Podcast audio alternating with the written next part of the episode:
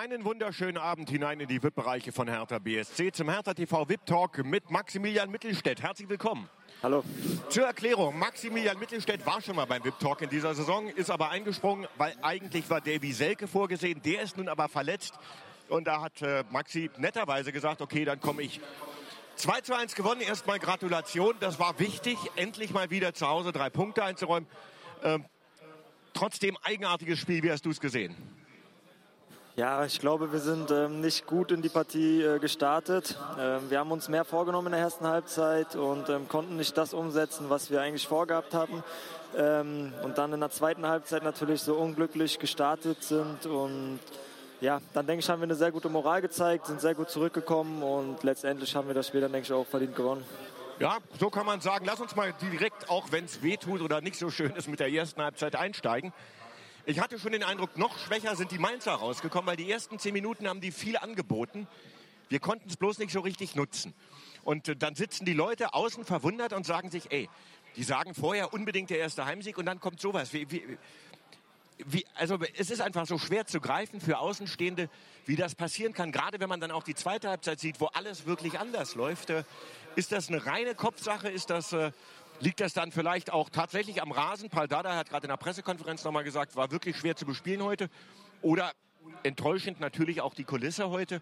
Äh, wo siehst du die Gründe dafür, dass, dass dann so eine Halbzeit rauskommt? Ich meine, Mainz hat ja auch nichts gemacht und war auch nicht wirklich gut in der ersten Hälfte. Aber trotzdem, äh, mal auf, mit dem Blick auf uns, wo siehst du die Gründe dafür, dass dann so eine Halbzeit rauskommt, äh, die man am besten dann direkt abhakt und vergisst? Ja, also ich sag mal, im Fußball ähm, kann man nicht immer das hundertprozentig umsetzen, was man sich vornimmt. Und ähm, sowas gibt's halt, ähm, so eine Halbzeit. Ähm, das müssen wir abhaken. Ähm, ja, der Platz war natürlich auch sehr schwer zu bespielen, aber das kann jetzt keine Ausrede sein. Ähm, ich glaube, wir haben einfach viel zu viele Ballverluste, unnötige Ballverluste gehabt und ja, haben auch nicht den direkten Weg zum Tor gefunden, sondern viel auch hintenrum gespielt und ja, keinen sinnvollen Ballbesitz gehabt.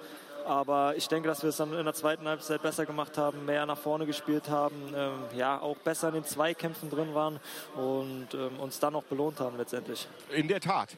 Äh, der Trainer, der war extrem sauer in den ersten 45 Minuten.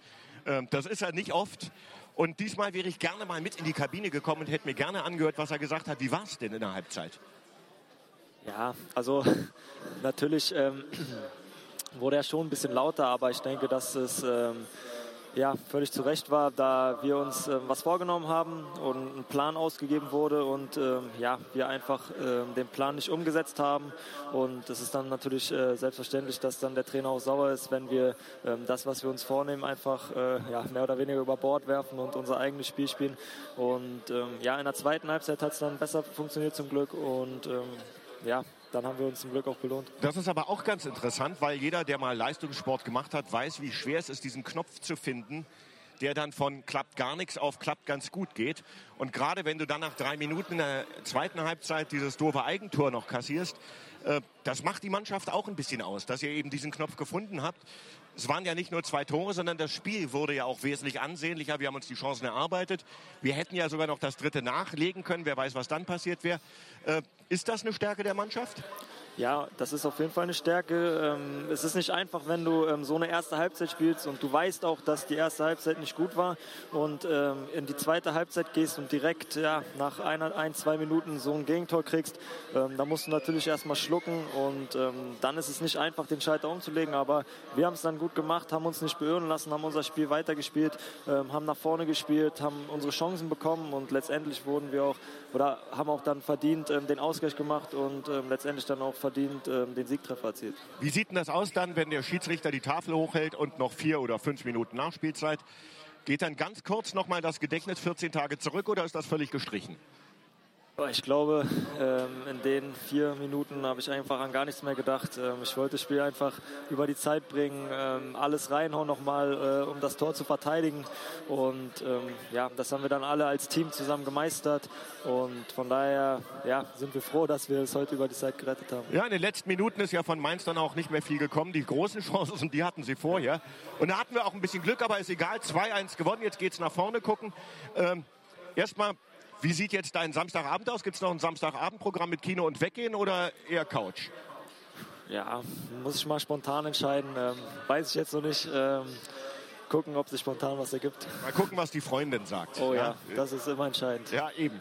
ähm, dann schauen wir noch ein bisschen auf dich. Als wir das letzte Mal da saßen, warst du dir noch nicht ganz sicher, wie jetzt deine Rolle ist. Da hast du ein paar Mal richtig gut gespielt. Dann kam die blöde rote Karte. Dann warst du erst mal wieder draußen, aber jetzt läuft es richtig gut. Wie siehst du es?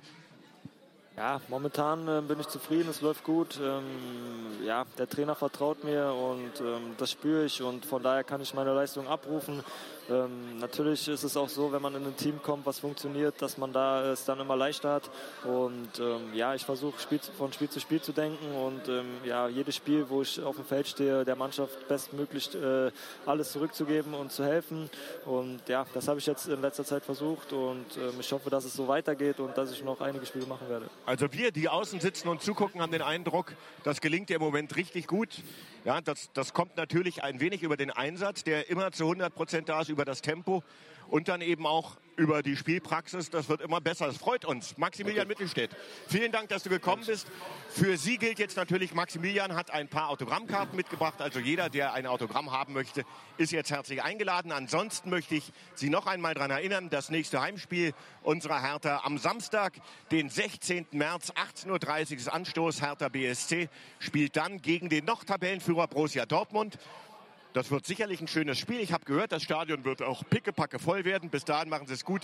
Schönes Wochenende. Auf Wiedersehen.